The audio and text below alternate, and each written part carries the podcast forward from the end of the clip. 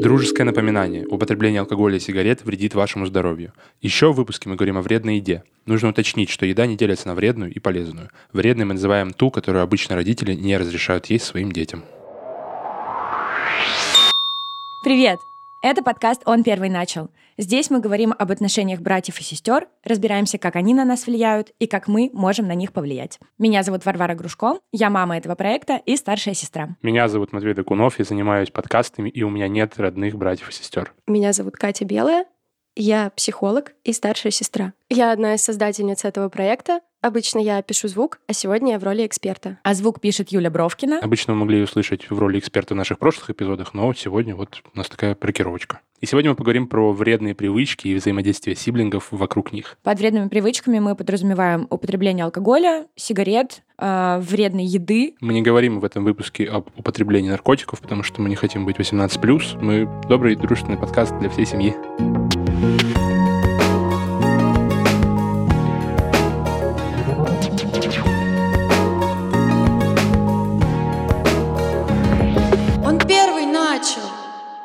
Почему мы решили об этом поговорить? Мы часто слышим от наших гостей в их историях про разные конфликтные ситуации, связанные с вредными привычками. Например, мне с моим братом было всегда очень сложно обсуждать тему вредных привычек. Я курю, и мой брат знает об этом, но он относился к этому очень негативно, когда был младше. Он знал об этом, я никогда это от него не скрывала, но каждый раз, когда он это видел, он э, делал максимально недовольное лицо и говорил «фу, отойди от меня», или сам демонстративно отходил и всем своим видом показывал или говорил о том, как ему это не нравится, потому что это вредно, потому что я угроблю свое здоровье. Вот, в общем, он душнил каждый раз, когда, когда я при нем курила, и меня это очень сильно раздражало. И мы совсем недавно смогли с ним разрулить этот вопрос. Как это у вас получилось? Я думаю, что просто он вырос, и вокруг него появились его друзья и ровесники, которые курят или пьют алкоголь, и он стал относиться к этому более принимающе, мы поговорили, и я начала курить при нем, не стесняясь так, как раньше. Я тебя, Катя, очень понимаю, потому что мои младшие э, тоже знают, что я курю.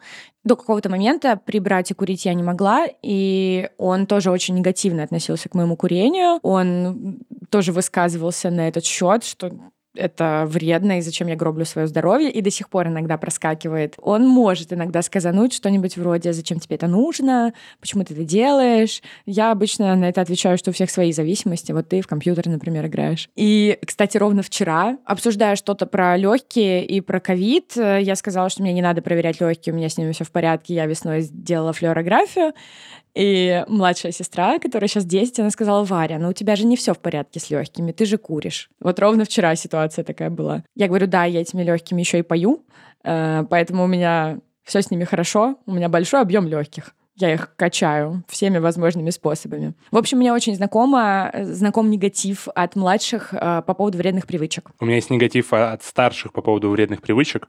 Так вышло, что я курю, ну, не постоянно, но периодически начал курить лет в 7. Это плохо, так делать нельзя. А, вот. И это происходило в деревне, куда я ездил, э, где жил мой двоюродный брат. И, ну, он прекрасно знал, что как бы я попробовал. Он мне даже на второй день после того, как пробовал, дал еще сигарету курить. Но до 18 лет он не разрешал мне курить при нем. Вообще совершенно. При том, что он сам курил. Но он, э, не знаю, в нем... Я никогда с ним это не обсуждал.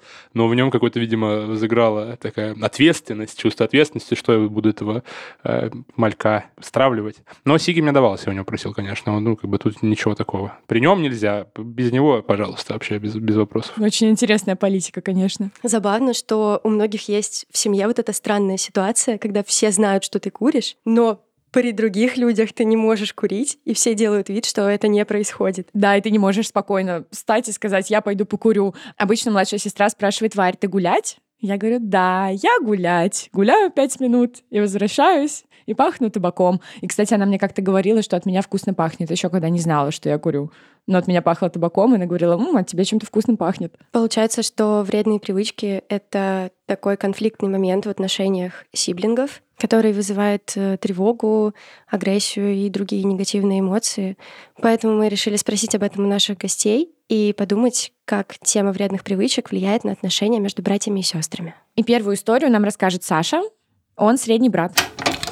Я первую сигарету попробовал во втором классе, по-моему, или третьем. Э, как раз э, это была сигарета, которую дал мне брат. Вот в тот момент мы были с ним вместе. Э, и я не хотел курить, но он такой, да давай, да попробуй, да будет классно. Это были Капитан Блэк с шоколадом, и он такой, ты попробуй, там фильтр со вкусом шоколада, облизни его. Я попробовал, мне так понравилось, я чуть-чуть там затянулся несколько раз и больше не курил, но потом начал сам курить с друзьями в четвертом классе. И курил где-то месяца полтора, и потом решил, что нет, это вся грязь не для меня, я больше не курю. Ну и закурил, конечно, впоследствии, там спустя сколько-то лет, и курю по сей день. Возможно, ему хотелось как-то приблизить через это его, меня к нему.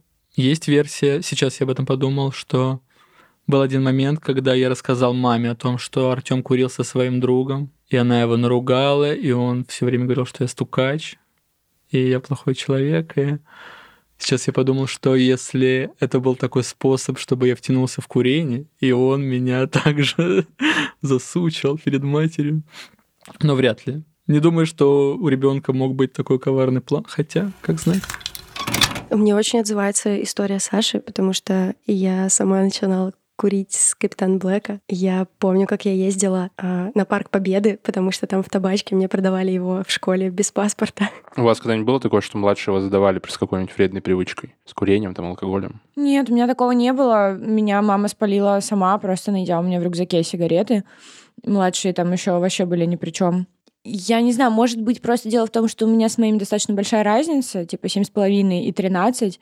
И, ну, где 13 лет разница, там уже точно, когда она достаточно сознательная, чтобы меня спалить, я уже совершеннолетняя, имею право делать, что хочу. Вот, наверное, если бы у нас была разница поменьше, и, может быть, э, это бы могло произойти. Но я не думаю, если честно, что ну, впрочем, Саша не упоминает, из каких э, мотивов он сдал брата. То есть мы не знаем, почему он вообще, он мог это вообще случайно сказать. Не, не потому, что он хотел сделать какую-то пакость, а просто там, условно, в разговоре каким-то образом это вырвалось. И мне сложно себе представить младшего, который такой, да, я пойду и сдам. Мне тоже, когда я слушала Сашину историю, стало интересно, почему вообще младшие ходят ябедничать родителям на то, что старшие курят, пьют или делают еще что-то плохое. Как мы уже поняли из нашего личного опыта, младшие, когда узнают, что мы, что у нас есть вредные привычки, волнуются, например, за наше здоровье. Но при этом у них нет возможности повлиять на нас иначе, чем через родителей. Если они придут к нам и скажут «не кури, не пей», мы их не послушаем. И когда у них нет возможности с нами это обсудить и как-то на нас повлиять, все, что они могут сделать, это пойти к родителям и наябедничать. У маленького ребенка нет в голове своих представлений о том, что такое хорошо и плохо. И он ориентируется на родительскую систему, то есть на то, что ему родители рассказывают о мире. Поэтому маленький ребенок думает, что родители должны знать про все плохое, что происходит, потому что только они могут это исправить. Или они действительно ябедничают случайно, потому что не понимают что вообще хорошо и что плохо, и могут рассказать об этом как просто о каком-то факте, не зная, что это что-то плохое. Саша говорит о том, что, возможно, таким образом брат пытался его приблизить к себе.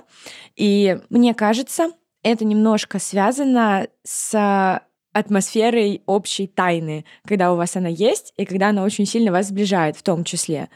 А, и поэтому, наверное, это можно сказать про какое-то приближение сиблингов друг к другу. Вы такие вместе покурили, и у вас есть общая тайна, родители об этом узнать не должны, и это делает вас ближе. Да, ты права. А еще я могу сказать по своему опыту старшей сестры, что иногда тебе, как старшему, э, очень хочется быть для младшего проводником в вот этот взрослый мир, который ты уже для себя открыл, а младший его еще никогда не видел. И это может быть причиной, почему старшие могут э, давать младшим попробовать э, сигареты или алкоголь или еще что-то вредное. Ну да, кстати, условно лучше со мной, чем с кем-нибудь неизвестно где, неизвестно как, в подъезде. Из грязных рук. Да. У нас есть еще несколько историй про реакцию младших на факт курения. И следующую нам расскажет Лера, она старшая сестра. Мы пришли с какого-то... А, с, с моей пары по педагогике домой. Я знала, что не будет родителей еще несколько дней, и будет только сестра, так как она младшая, а у меня тогда была позиция, я вообще королева на районе, не боюсь никого. Ну, какая-то такая странный, странный был период.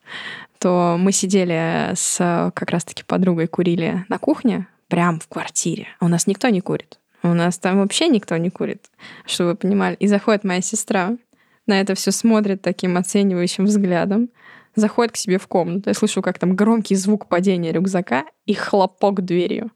Она мне эту ситуацию припоминает до сих пор, что ты обнаглял настолько, что курил на нашей кухне со своими друзьями.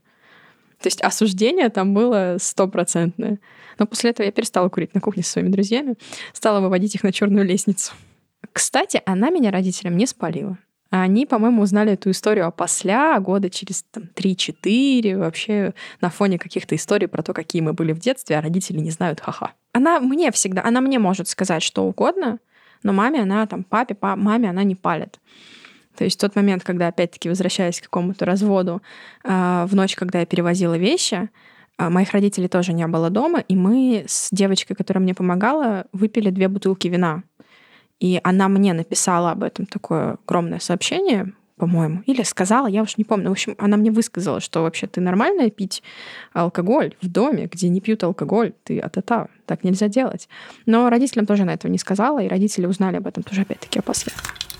Вот, продолжая тему о том, почему младшие ябедничают на старших, а, мне кажется, что в этой истории мы видим, что сестра Леры выразила свое негативное отношение к тому, что Лера курила дома, но родителям она ее не сдала.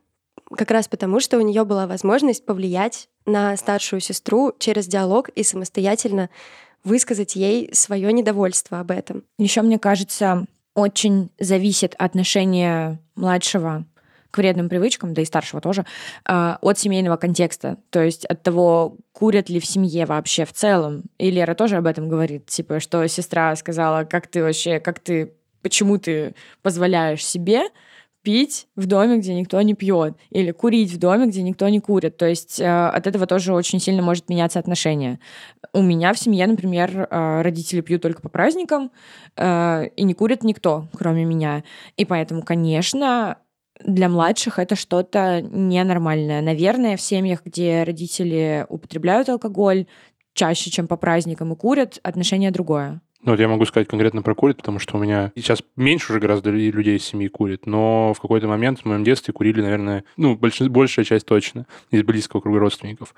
Это было довольно нормализовано, а потому что ну, сигареты не лежали просто вот на подоконнике, на, на балконе, лежит пачка, и это ну, не воспринимается как какой-то а, страшный артефакт, почему ты убиваешь себя. Ты делаешь так же, как делают наши родители, в целом вопросов мало.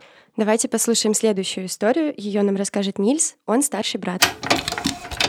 Это на самом деле очень смешно, потому что Сережа всегда был в нашей компании тот, кто останавливает все эти процессы. Он он очень... Э, Сережа очень такой был... Ну, мне не нравится слово «правильный», но, в общем, такой очень благовоспитанный. И поэтому, если я там, а, давай там чего-нибудь купим, чипсиков, он такой, ну, не знаю, ну, как бы родители, мама, наверное, не очень, значит, будет за, давай не будем, и, и, и все в таком духе. То есть у нас каких-то прям таких э, преступных э, штук не было. Ну, мы, конечно, покупали какие-то вкусняшки, которые нам как будто бы было не, не очень можно. Но самое главное, наша коррупционная схема была в том, что если мне чего-то очень сильно хотелось, и я понимал, что родители сейчас меня пошлют, вот, и я подходил к Сереже, говорю, слушай, Сереж, хочешь пиццу вечером? Давай вот поедим чего-нибудь. Он такой, блин, да, конечно, хочу. Говорю, ну только надо попросить у родителей. Ты же знаешь, мне они не разрешат, но ты-то можешь сходить попросить. Вот такая схема у нас была, она работала отлично. Не знаю, знают ли родители об этом, но это было постоянно и очень часто. И в том числе и с просмотром мультиков и всего остального. Я просто подговаривал его, чтобы он попросил, и нам разрешали это. Блин, жалко, что так с сигаретами не прокатывают. Не, не сработает так, что мой младший брат придет к маме и скажет, мама, мам, давай выпьем винца. И она такая, ну ладно, хорошо, ну давай, ну раз ты просишь. Ну вот, если бы Варя попросила, я бы не согласилась. А вот если, ну раз ты просишь, то давай, конечно. Покупаем ящик. Ну, это довольно дипломатично. Э, очень круто, очень крутой подход. Если ты чего-то хочешь, придумать, как ты это можешь сделать не напрямую, а там, типа, вот у меня есть резервный план в виде младшего брата. Ему процент отдать, получается, от этой пиццы. Там, или от Кока-Колы, чего угодно. Ну, типа, всем хорошо, да. Ну, это, наверное, такой один из э, первых примеров, который попал к нам в выпуск, связанный там не конкретно с сигаретами или, или алкоголем, а с именно вредной едой. Судя по нашему интервью, это тоже некоторая такая возможность сиблингового сплочения против родителей, какой-то вот такой общей тайны. Это было, этого было гораздо больше, наверное, чем сигарет или алкоголя в, во всех интервью, потому что это такая какая-то более мелкобытовая штука, и вы сладости начинаете любить раньше, чем сигареты и пиво. Определенно раньше. Почему, почему младшему вообще разрешали больше, чем старшему? Меня злит это.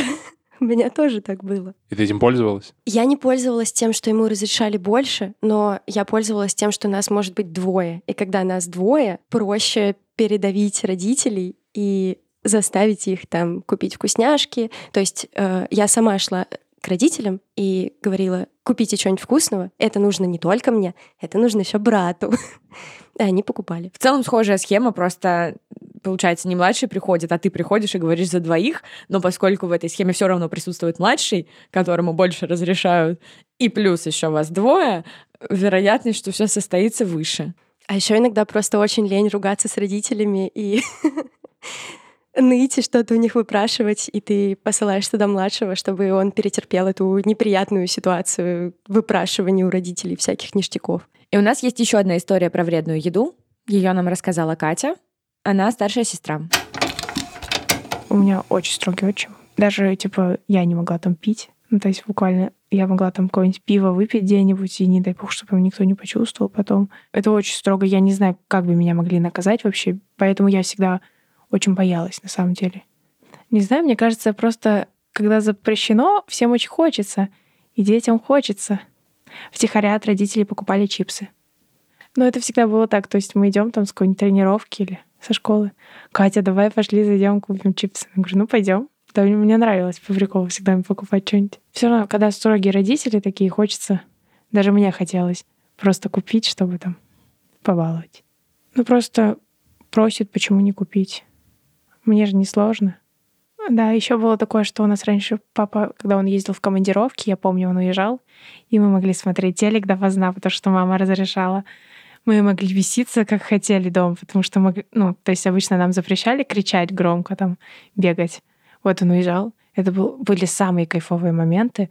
То есть мы там могли неделю или больше делать, что хотим дома вообще. Могли бегать по квартире, могли есть, что захотим. Катя говорит очень крутую мысль про то, что когда что-то запрещают, этого еще больше хочется. И мне это очень откликается, мне кажется, так и есть. Когда тебе что-то запрещают, это не, не вызывает желание послушаться и сделать так, как говорят, а просто вызывает желание пойти и сделать абсолютно наоборот. Особенно, когда ты подросток, и когда речь идет про такие интересные, непонятные, запретные штуки, как курение, алкоголь и... Чипсы. Вредная еда. Я представляю себе, какой праздник начинался в душах э, Кати и ее сиблингов, потому что начиналась там какая-то свободная неделя, вы могли делать вообще все, что захотите. И это, наверное, сильно сближало их, сплочало, это, это было весело, какие-то общие... Я думаю, что на этом строится какой-то точный пласт их, ее хороших воспоминаний, связанных с сиблингами, потому что это такая прям момент вольности, счастья и безграничных возможностей. Но все равно в интервью Кати очень много грустного, потому что эти моменты, конечно, есть, но их было очень мало. И поэтому Катя, как старшая сестра, старалась сделать жизнь своих младших сиблингов чуть-чуть лучше. И когда у нее была возможность, покупала им вредную еду, всякие там чипсы, которые им запрещали родители. И получается, на этой кооперации против родителей э, строилось их взаимодействие, и Катя такая, как фея крестная, которая несла своим младшим братьям добро и вкусняшки. Про вредную еду очень мне откликается эта тема, потому что, э, ну вот с годами становится все легче, и меня прям, например, бесит, э, что младшей сестре гораздо проще достается вредная еда, которая мне не доставалась вообще никогда. Или младшему брату, кстати, тоже. Он сейчас пьет там всякие лимонадики литрами. У меня в детстве никаких лимонадиков, никаких этих самых. Я в Макдаке первый раз поела в пятом классе на день рождения подружки. Это я. Я подружка. В нашем детстве такого не было. О, мы в школу ходили через поле 4 километра. Вот именно, да. И со вредной едой, и, да, это очень сильно нас с братом, кстати, объединяет, потому что у родителей это вообще не выбить. У нас большое табу дома на Макдак, KFC, Бургер Кинг. Младшая вот э, в последнее время стала выбивать каким-то чудом. Но дома появились хотя бы всякие там пончики, не знаю, иногда они могут принести картошку фри из Бургер Кинга и молочный коктейль. И это то, чего в моем детстве было не представить. Между прочим, я что вспомнила? Брат просит меня встречать его со смены из лагеря, потому что, когда я его встречаю, он может беспрепятственно, приехав из лагеря после там 21 дня столовской еды, поесть в KFC. Я вспомнила, ну как, не то чтобы я это забывала. Ну, короче, у меня такая же тема. У меня мама ничего не говорит насчет вредной еды, но у меня есть бабушка, которая не понимает, почему нужно есть не дома и нужно есть какую-то вредную еду. И каждый раз, когда я хочу заказать какие-то вкусняшки просто из мака, она говорит, ну у нас же есть еда дома, еда дома, типа пюрешка с котлеткой. И когда мы, э, когда кто-то из нас с братом болеет, когда болеешь, ты же обычно сидишь очень грустный дома, и тебе хочется вредной еды какой-нибудь поесть. Мы друг другу приносим еду из KFC, из Мака, там, из Burger King'а, вот. И делаем это так, чтобы бабушка не знала этого.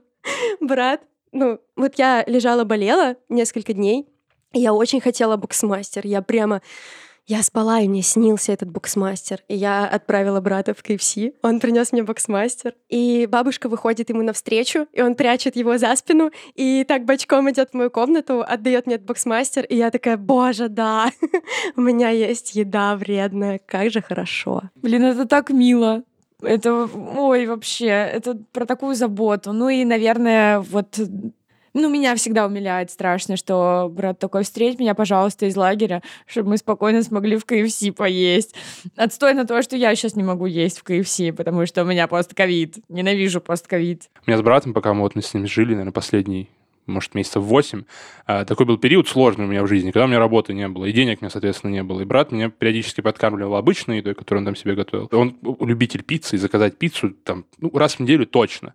И долгое время начальное, пока у меня не было работы, я слышал звонок от курьера, я слышал запах пиццы, а потом брат заносил, мне там несколько кусочков давал. Или из макухи он себе заказывал э, Big Tasty какой-то комбо вместе, два по цене там скольких-то, и вот он мне тоже всегда такой вот, на, покушай, у тебя денег нету, я тебя люблю, видимо. Блин, да, еда как способ выражения заботы и любви — это вообще великая вещь, конечно. И следующая история про объединяющие вредные привычки у нас от еще одной Кати, и она тоже старшая сестра. А, что касается сигарет, да, э, мы как-то курили вместе. Ну что, я у кого-то сперла сигареты у дедушки.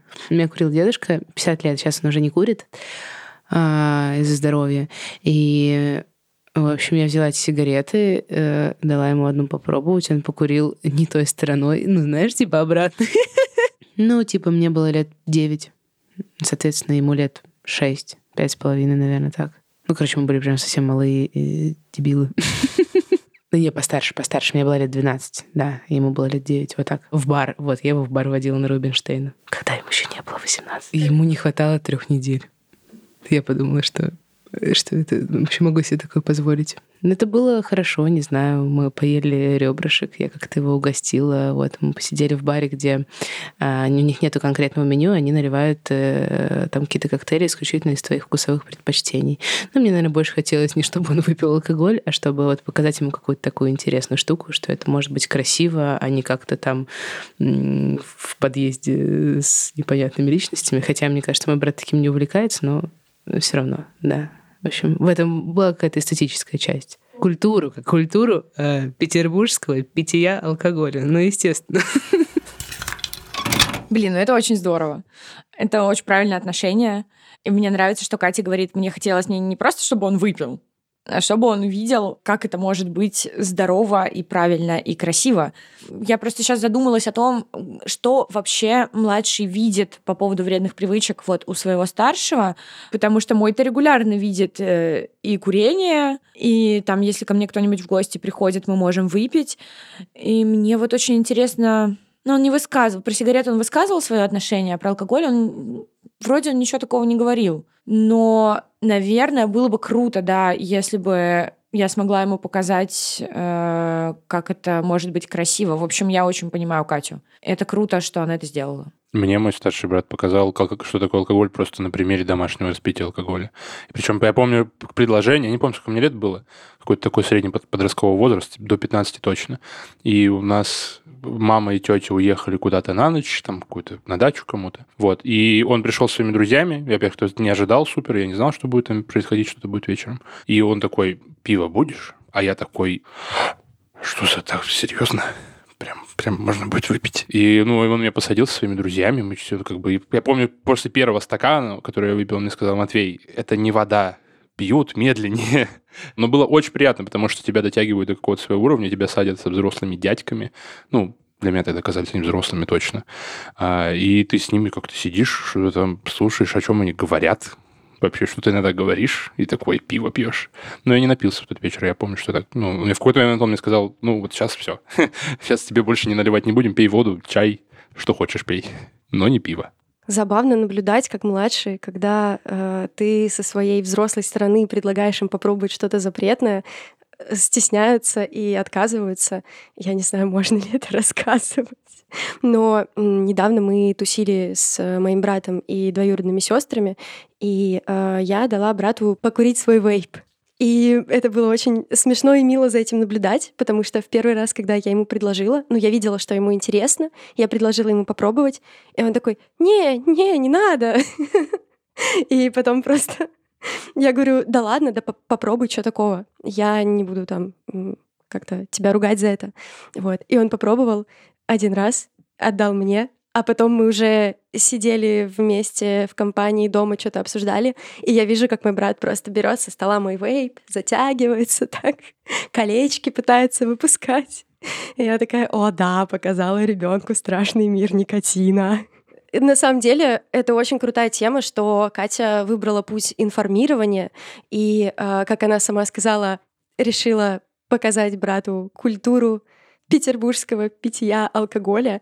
То есть, наверное, ее идея тоже была отчасти в том, чтобы обезопасить брата от каких-то ошибок, связанных с употреблением вредных веществ. Но вместо того, чтобы директивно ему это запретить, она показала ему, как делать это правильно. Она отвела его в бар, в котором, а, ну, точно алкоголь будет э, качественный, в котором он вряд ли выпьет много, потому что в баре алкоголь стоит дороже, чем если пить его в подъезде.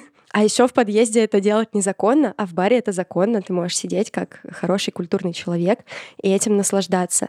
Когда мы показываем своим младшим такой адекватный способ взаимодействия с алкоголем, мы на самом деле делаем для них гораздо больше и для их безопасности, чем если мы будем просто запрещать им это делать, критиковать их за это и относиться к этому плохо, и им это высказывать. А еще Катя создала со своим братом такую доверительную атмосферу и так выстроила с ним общение, что он точно может с ней поделиться, если у него будут какие-то проблемы из-за употребления алкоголя. Да, это просто то, чего очень часто не хватает от родителей, потому что от родителей есть вот этот строгий запрет и какая-то директивная история. А дальше, если это уже произошло, то ты получаешь только ругань, и это точно не прививает, да, никакого здорового отношения. Это наоборот тебя еще сильнее закрывает, это какой-то стыд, э, а здесь есть доверие, и это гораздо более безопасно, потому что запрета ребенку и так хватает от родителей, а сверху на это навешивать еще свои запреты, помимо родительских. Ну, то есть какой в этом смысл? Мы для того и есть, чтобы как-то уравновешивать родительскую историю. Мы для того и есть друг у друга. Ну да, сиблинг это не родитель, и было бы странно выполнять те же самые родительские функции. Ты можешь стать каким-то нежно таким буфером между родителями и ребенком, ну, и сиблингом младшим. А, и ну, как бы в какой-то, если появляется какая-то ситуация, там, что ваш младший сиблинг потребляет алкоголь, и вас это беспокоит, вы можете, ну, как бы родители, скорее всего, вероятно, часто родители подходят к этому так вот довольно директивно и жестко. А вы можете попробовать зайти с более мягкой стороны и добиться, ну, чего-то большего, просто потому что вы не будете его отпугивать и, там, не знаю, грозить ему какими-то там наказаниями или какими-то всякими другими санкциями. Я сейчас вспомнила, как мой отчим отец моего брата, э, сказал ему, в общем, про то, что у моего брата якобы есть э, генетическая врожденная непереносимость алкоголя, и таким образом он пытался моего брата оградить. Ну, в общем, это очень странный способ, чтобы оградить, наврать. До какого-то времени брат верил, но сейчас уже не верит. Ну раз уж пошла такая тема, то очень забавно, да, наблюдать, как твой младший мнется и пробовать что-то такое. Вот мой брат на моем дне рождения покурил кальян впервые в жизни. Он никогда не курил сигареты, и, как я уже говорила, он негативно ко всему этому относится. У него есть мой пример перед глазами, он не понимает, зачем я это делаю. И было очень мило, э, как он робко соглашался, как он, э, значит, вдохнул, закашлялся, э, потом сказал, что он, типа, ничего не понял, он не понял прикола. Сказал, что, ну, у меня чуть-чуть покружилась голова, и все. От первого лица могу сказать, что я участвовал немножко в этой ситуации, был таким сторонним наблюдателем, довольно ну, в третьем ряду, может быть, какой-нибудь во втором ряду. А, и это было очень мило, потому что мы, когда выходили курить, Варя такая, а если он попросит кальян курить. Ну, мы такие, ну, норм, ну, ты, в принципе, ты можешь там предложить, мы можем это все, как бы, можете это все обсудить, но очень было мило смотреть, как ты волнуешься, переживаешь по этому поводу, как такая, надо это делать или не надо это делать, а я хорошая буду старшая сестра, если это сделаю, или буду хорошая сестра, если это я не сделаю. Блин, и это было, ну, мы все стояли вокруг тебя такие, ну, это твое решение, но мы всем интересно. Блин, ну просто это было бы странно, позвать э, брата на тусовку с друзьями, и все такие курят кальян, а он не курит кальян. Ну, ну то есть это достаточно странная история. Если так, то не зови. Ну, хотелось э, как-то, чтобы он ну, был вместе со всеми на равных в тусовке. Ну, это похоже, как будто бы, если, если звать его на... Да, если его не звать э, курить кальян, когда все вокруг курят кальян, как будто бы строение какой-то дистанции между тобой и им. И это двигание его куда-то подальше. Спасибо, Матвей, на самом деле, за такой взгляд со стороны, потому что я не очень помню своих этих переживаний. И это действительно важная такая история про то, хорошая ли я сестра, когда я даю попробовать своему брату сигареты, там, кальян, неважно, алкоголь. И тут очень сложно, потому что тяжело вообще принимать это решение и думать о том, предлагать или не предлагать, типа ты все равно это делаешь. Твой младший видит, что ты это делаешь. И, ну, довольно странно запрещать, потому что, ну, он видит, что я это делаю, какого черта я ему буду запрещать, типа, а тебе нельзя. И в этом решении замешана э, родительская еще сторона, то есть ты переживаешь же не только просто типа в вакууме хорошая или плохая или я сестра. Здесь еще обязательно есть родительское мнение. Э, ты переживаешь за то, что у твоего младшего будут проблемы или у тебя будут проблемы, потому что ты типа старшая, и ты это предложила. И поэтому так еще и тяжело говорить на эту тему. Да, я очень согласна. И я еще хочу добавить, что тяжело не только решить, предлагать или не предлагать, а мне я вначале рассказывала историю про то, как мой брат относился к моему курению. И я осознаю сейчас, что для меня это важно было как раз вот по этой причине, потому что когда он говорит мне, фу, как плохо, что ты куришь, я думаю о том, что я плохая сестра. И я Типа я сестра всегда. То есть даже когда я это курю, я курю не при нем, я все равно сестра, которая курит. А тем более, когда я делаю это при нем. Ну, он, он же видит. И, блин, да, черт возьми, мне так сейчас цепляется вообще все, зацепила меня очень фраза про то, что я же все равно старшая сестра, даже когда он не видит, что я курю или пью. И, кстати, это ответственность, которая она с тобой вот вообще всегда. То есть то, что ты делаешь, ты там гробишь свое здоровье, условно, но это твой личный выбор, но при этом на тебе еще есть ответственность какая-то репутационно что-то такое вот, что ты подаешь плохой пример. Даже если ты, предположим, не предлагаешь, ты еще и плохой пример. Я об этом не задумывалась, но это же реально давит. А, такой тогда вопрос. При том, что у вас была гора каких-то сомнений, почему вы все-таки решились предложить э, вейп, кальян? Как это происходило? Я пока не знаю. А, ну я знаю. Я это уже упомянула раньше. Я решилась, потому что это было в контексте празднования моего дня рождения, и была тусовка, где были мои друзья, и все сидели там, кто-то с электронной сигаретой, был кальян, был кальянщик, который очень долго рассказывал вообще про м, культуру кальянную, про то, сколько все, всего в этом разного. Э, Это была прям мини-лекция, прям мастер-класс такой небольшой для закрытой тусовки. Было потрясающе вообще. Да, если я зову человека, я хочу, чтобы он поучаствовал. Если я зову своего брата, я хочу, чтобы он поучаствовал э, на равных э, со мной вместе, отпраздновал и с моими друзьями мой день рождения.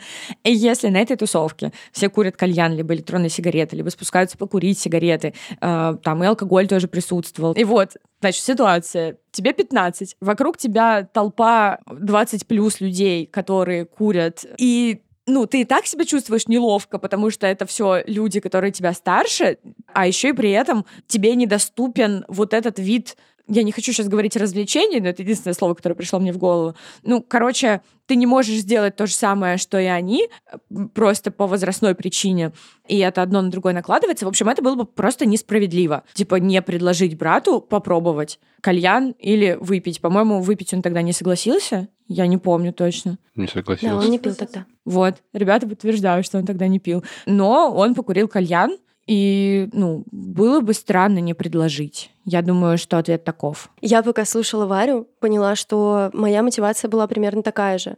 У меня есть две двоюродные сестры, и у них разница чуть поменьше, чем у меня с моим братом, и они очень часто вместе тусят. Они проводят вместе время, они ходят гулять, э, общаются в каких-то общих компаниях, и я всегда им завидовала, потому что между мной и братом есть какая-то пропасть того, что я старшая, я взрослая, а он маленький.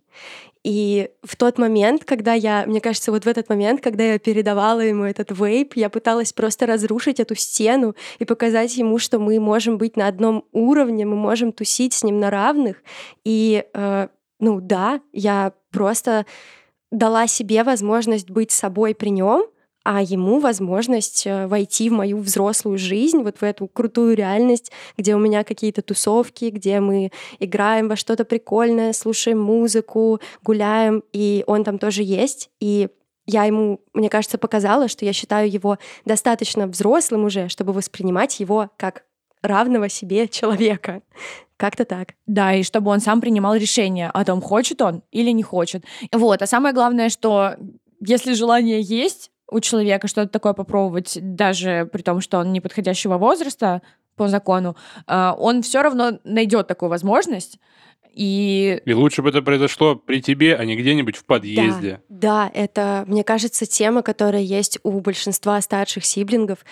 Я очень часто это слышу от них, когда они говорят, если он попробует, то пускай лучше попробует со мной. Как оказалось, э, эта тема вредных привычек, она не столько про там сигареты, алкоголь и всякие разные приколы, а, а сколько про выстраивание коммуникации, каких-то мостов между вами. И это любопытно, конечно. И продолжая тему влияния старших на вредные привычки младших, давайте послушаем историю Виты. Она младшая сестра. Он не пьет, не курит, он зожник. Он когда-то пил, но, видимо, он пил это с друзьями или пробовал. Он, конечно, пробовал. Он говорил, что он пробовал. Но ему не понравилось. Он больше за спор, за ЗОЖ, потому что его воспитывал дед. А дед это спорт ЗОЖ был. У него сформировался образ ну, хороший, на самом деле, зожный образ стритейджера. И вот поэтому он такой, и на праздник он никогда не пьет даже. Ни разу не видела его сигареты, ни разу от него не пахло. Я и курю, и пью. Он такой, типа, делай, что хочешь. Он не говорит, что это плохо, не говорит, что это хорошо. Он просто видит, что иногда пью. Но он смеется над этим, типа, вот, как, э, типа, о, как папа будешь потом с пивным животиком, там, условно. Но я же не пью, тем более много. И, ну, сейчас я не курю, я уже бросила год назад. А, ну и он не видел, чтобы я курила при этом. То есть курение было именно вот таким вот скрытым делом. А то, что я пью, ну, ему нейтрально. Типа, потому что я же не напиваюсь до срачки. Нормально. Ну, кроме его образа зожника у меня в глазах, прям такого наставничества или артикуляции этого образа жизни не было. Ну, в целом, мне кажется, в подростковом возрасте, когда все начинают пить, у всех в голове сначала вот, там, все пьют, пьянство, это хорошо, это очень весело, вы как взрослые. Вот. Но при этом у меня был образ старшего брата, который ничего это не делает, но ему все равно хорошо, и у него там друзья и социальная жизнь от этого не пропадает. То есть, да, у меня не сложилось именно вот этого тупого представления подросткового, что алкоголь — это супер крутая взрослая штука и очень важная в социализации. Да, мне кажется, так положительно повлияло в. История Виты про еще один здоровый способ, которым мы, если хотим, можем повлиять на отношения наших младших сиблингов к вредным привычкам. Если Катя показала своему брату, раз уж он это делает, как делать это адекватно, то брат Виты своим примером показал ей, что алкоголь — это не обязательное условие крутой и интересной взрослой жизни. И мне нравится в этой истории, что ее брат ничего не проговаривал ей по этому поводу. Он никогда не говорил ей, что курить или пить плохо. Он просто вел себя так, и она это видела, потому что младшие часто смотрят на старших и учатся не на их словах, а именно копируя или ну, как-то воспринимая их поведение. Интересно, как часто родители брата Виты, ну, получается, родители Виты, говорили ему, ты же для нее пример. М-м. О боже, это больная тема. Это постоянно же происходит. Но у меня это происходило часто. Это то, что мы упустили в выпуске про родительские установки. Ждите вторую часть. Кстати, ну вот я не могу вспомнить, чтобы я прямо слышала что-то такое, особенно в контексте вредных привычек, да и вообще в целом, мне, наверное, такого не говорили, что ты должна быть примером, но где-то в голове оно есть, и мы поэтому с тобой, Катя, и говорили про то, что я переживаю за то, какая я сестра, хорошая или плохая, а, когда я там курю или пью. Ну вот мне просто такого не говорили, но тем не менее в голове оно вот, оно сидит, потому что я же должна быть примером. И в чем-то я им являюсь, а в чем-то не являюсь. Как Катя уже сказала, супер здорово, что старший брат Виты не нудел ей сверху, там не говорил, что это плохо, пьянки, это плохо, э, не пей, а просто действительно своим примером никаких не было, опять же, вербальных вот этих вот установок, что не надо. Вообще такая тема с вербальными запретами, что они, скорее всего, не будут работать. Потому что когда мы ребенку или младшему брату, сестре говорим что-то словами, это будет для него внешней мотивацией. Внешняя мотивация — это когда ты мотивирован не какими-то своими ценностями, убеждениями э, и мировоззрением, а запретами со стороны. И, и когда ты не делаешь чего-то плохого только потому, что тебя за это убьет старший брат, мама, бабушка или еще кто-то, это значит, что как только брата, мамы и бабушки не будет рядом, ты пойдешь и сделаешь это, потому что ничего внутренне тебя от этого не удерживает. Поэтому лучшая мотивация для того, чтобы не идти по какому-то плохому пути, это твои внутренние убеждения, которые ты можешь присвоить, если твои близкие люди выстраивают с тобой какой-то диалог об этом и показывают, что такое норма через э, свое собственное поведение. Ну, наверное, это не подходит под те вредные привычки, которые мы назвали, но всякие истории с гаджетами, мне кажется, что ну, в целом тоже можно подвести под историю вредных привычек, а, потому что у нас, по крайней мере, так происходит, что родители говорят, что, блин, дети все время в гаджетах, все время что-то смотрят там в телефонах, в планшетах, в компьютерах, но при этом сами родители тоже все время в гаджетах. То есть, что дети видят? Дети видят на примере, что и родители, и там я как старшая, ну, мы очень много времени проводим в электронных устройствах. И это с позиции ребенка это очень странная лицемерная история. Ты видишь, как родитель тоже там что-то в телефоне, например, делает, или что-то делает за компом, там мама работает за компьютером, еще что-то. И при этом тебе же родители говорят, слышите, а ну-ка хватит, отойдите все от экранов, давайте сядем вместе и поговорим. Мне, когда мама первый раз меня спалила, что я курю, или в какой-то из разов, когда я спалила, что я курю, в моей голове возник аргумент, типа, ну ты же тоже куришь, а это вредно. И как бы мама, ну, такая, ну, я взрослая, а ты нет, и не кури. Когда ты видишь как бы пример, как э, те человек, который говорит тебе, что так делать не надо, так делает, ты не включаешься. Ты как бы, правда, ты не, не- это, это не становится частью тебя, вот это убеждение. Оно просто такой внешний фактор, который ты держишь, пока вот, как сказала Катя, пока человек, который тебе это навязал, он рядом. Как только он пропадает, ты начинаешь курить, залипать в гаджеты или что-то еще другое делать. А еще когда, когда ты взрослый, и из позиции взрослого ты сам делаешь что-то, например, куришь, но при этом запрещаешь это делать ребенку, потому что он ребенок, ты просто показываешь ему, что у него нет субъектности, и он не может сам обращаться с этим адекватно. Ну, жесткие запреты, когда мы говорим ребенку, что ему чего-то нельзя, но при этом не артикулируем ему, почему это нельзя, не объясняем, что чем это плохо, а особенно, когда при этом все вокруг так делают, показывают ему, что он не имеет права выбора, что э, вот есть взрослые, это какие-то люди, которые могут ему запретить что угодно, ничего не объяснив, и он просто будет должен с этим смириться. И у него нет никакой самостоятельности и никакой вот субъектности. Еще я хочу добавить, что это, конечно, не, не к подкасту про сиблингов, а, видимо, к какому-то подкасту про родителей, но как поступила моя мама, когда в какой-то раз спалила меня, что я курю, она бросила курить. Я в какой-то момент так наглела, начал таскать сигареты у нее из пачки, и она это заметила, и через какое-то время она просто такая, ну все, я сигареты не курю, на какое-то время покурила электронку, это был еще год 12 и электронки тогда были вообще не вот эти вейпы, которые сейчас есть. Я- И все, она просто бросила курить и обрубила мне сигареты. Не могу сказать, что это помогло, но за, за старание, мам, респект. Это очень круто. Не хочешь, чтобы ребенок курил? Не кури. Но у меня вот в семье так не прокатило. Вот у меня не хотят, чтобы я курила, а я все равно курю. Но никто не курит, а я курю. В любом случае, будет ребенок курить или не будет ребенок курить, от тебя вообще не зависит. Не от тебя как от родителя, не от тебя как от старшего брата или сестры. Будет он курить или не будет, это только его выбор. Когда он это будет делать, когда он это начнет и так далее. Это все зависит только от него. И все, что здесь можем сделать мы, это, как и сделала Катя, э, которая рассказывала нам свою историю про культуру питья, показать, как это делать с минимумом ущерба и вреда здоровью. Ну, давайте как-то подведем итог, что мы выяснили из историй в этом выпуске. Ну, если ты старший сиблинг, в какой-то момент ты можешь, когда твой уже младший э, подр- подрос, ты можешь его немножко к себе притянуть, сломать какую-то некоторую стену между вами и показать ему, что ты готов с ним общаться на равных, в том числе с помощью всяких разных вредных привычек.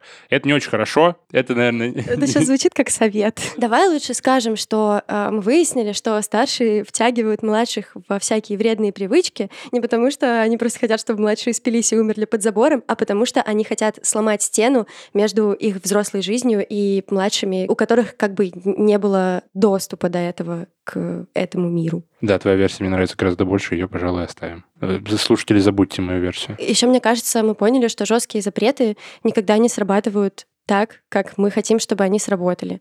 А вместо жестких запретов можно показывать своему сиблингу адекватное поведение на примере и выстраивать э, такие доверительные отношения, в которых вы можете об этом разговаривать и не табуировать эту тему и не испытывать стыда. А, еще мы выяснили, что если, например, вдруг младшие и ябедничают, то это происходит не потому, что они хотят ну, чаще всего, на нашей, по крайней мере, выборке, это происходит не потому, что они хотят насолить или испортить жизнь, чтобы старшего наругали родители, а там очень часто потому, что они беспокоятся за старшего. Короче, не нарушать границы, показывать личным примером и выстраивать диалог. А еще я предлагаю нам не испытывать чувство вины, если мы не смогли позитивно повлиять на поведение нашего сиблинга по отношению к вредным привычкам, потому что, во-первых, это личное дело каждого, а во-вторых, это зависит от очень многих факторов, от э, окружения вне семьи и даже от биологической предрасположенности. И это все очень сложная история. Мы можем только чем-то